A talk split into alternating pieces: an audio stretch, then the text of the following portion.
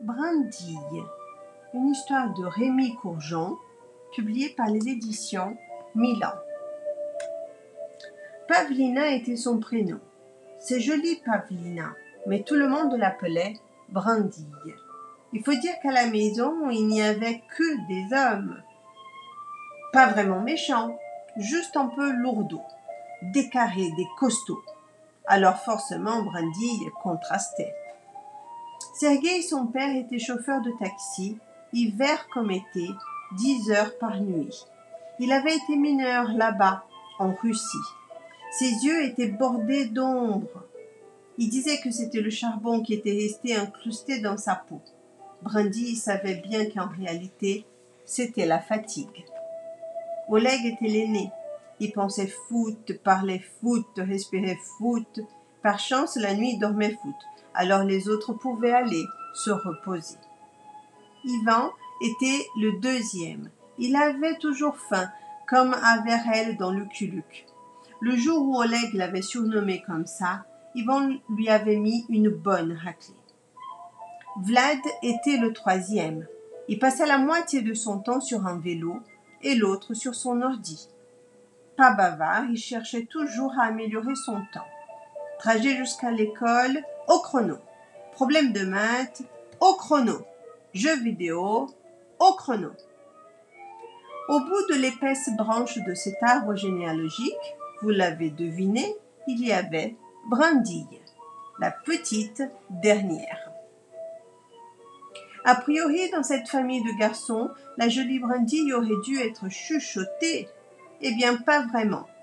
Elle devait voler ses moments au piano. Toutes les tâches ménagères étaient négociées à la dure. Presque toujours Brindille perdait, en dépit de sa ténacité.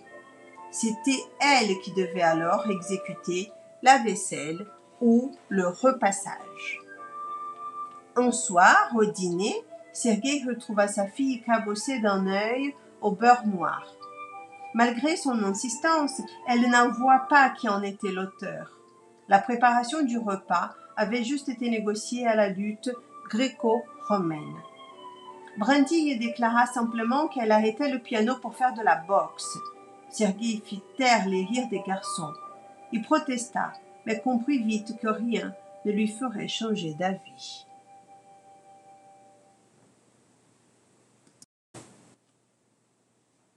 Saute, dit le coach en rigolant. Sauter à la corde, c'est un truc de fille, non? La corde cingla à trois millimètres de son visage, menaçant de lui décapiter le nez, heureusement très aplati. Aussitôt il comprit à qui il avait affaire. La fille cognait dur, surtout du gauche. Un gaucher dans un club, c'est toujours bon à prendre, même si c'est une gauchère. Brindille commença l'entraînement. Au fil des semaines, Brindille gagnait des points contre ses frères. Moins de corvées, ça voulait dire plus d'entraînement. Et plus d'entraînement, ça voulait dire plus de victoires. Donc, moins de corvées. Son gauche foudroyant lui donnait de l'assurance. Brindille se risqua même à appeler son frère à elle. Son coach lui avait recommandé de courir. Ivan lui en donna l'occasion. Joue-nous un peu de Mozart, Brindille, ma chérie, demanda un soir Sergueï. Brindille s'assit sur le tabouret. Quand elle posa ses doigts sur les touches, elle les vit rouges et gonflées. Elle claqua alors le couvercle et répondit Pavlina, je m'appelle Pavlina. Puis elle courut s'enfermer dans sa chambre.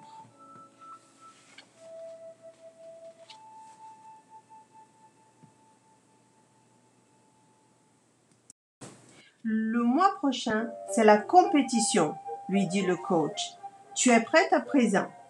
En rentrant de l'entraînement, Brandy ne savait pas si elle devait rire ou pleurer. Une boule de peur roulait dans son ventre, tandis qu'une fleur de défi s'ouvrait dans sa tête. Un vrai match? Les garçons prirent la nouvelle avec indifférence. Seul Sergei demanda Tu es vraiment sûre, ma chérie? Il connaissait déjà la réponse. La veille du match, Brandy décida de ne pas s'entraîner. La maison était vide. Pour estomper sa peur, elle se mit au piano. Quatre minutes, tiens-toi prête, dit le coach. Brandy avait le trac. Le brouhaha de la salle agaçait ses oreilles. Brandy se sentait seule, plus qu'elle ne l'avait jamais été. Elle se battait contre Samira, une coriace. En enfilant son gant droit, Brandy sentit quelque chose tout au fond. Des papiers. Écrase-la, signait Oleg. T'es la meilleure, signait Vlad. Celle qui touche à un seul de tes cheveux, je la ratatine, signait Averel. Elle remit les papiers au fond du gant et l'enfila. Dans le gauche se trouvait une photo de sa maman. Au dos de la photo, il y avait un petit mot au milieu d'un grand vide. On est avec toi, Pavlina, signé Papa. Elle gagna le match. Pavlina arrêta la boxe. De toute sa vie, elle ne remit jamais les gants. Quand on lui demandait pourquoi, elle répondait simplement Les poings sont faits pour s'ouvrir et les doigts pour s'envoler.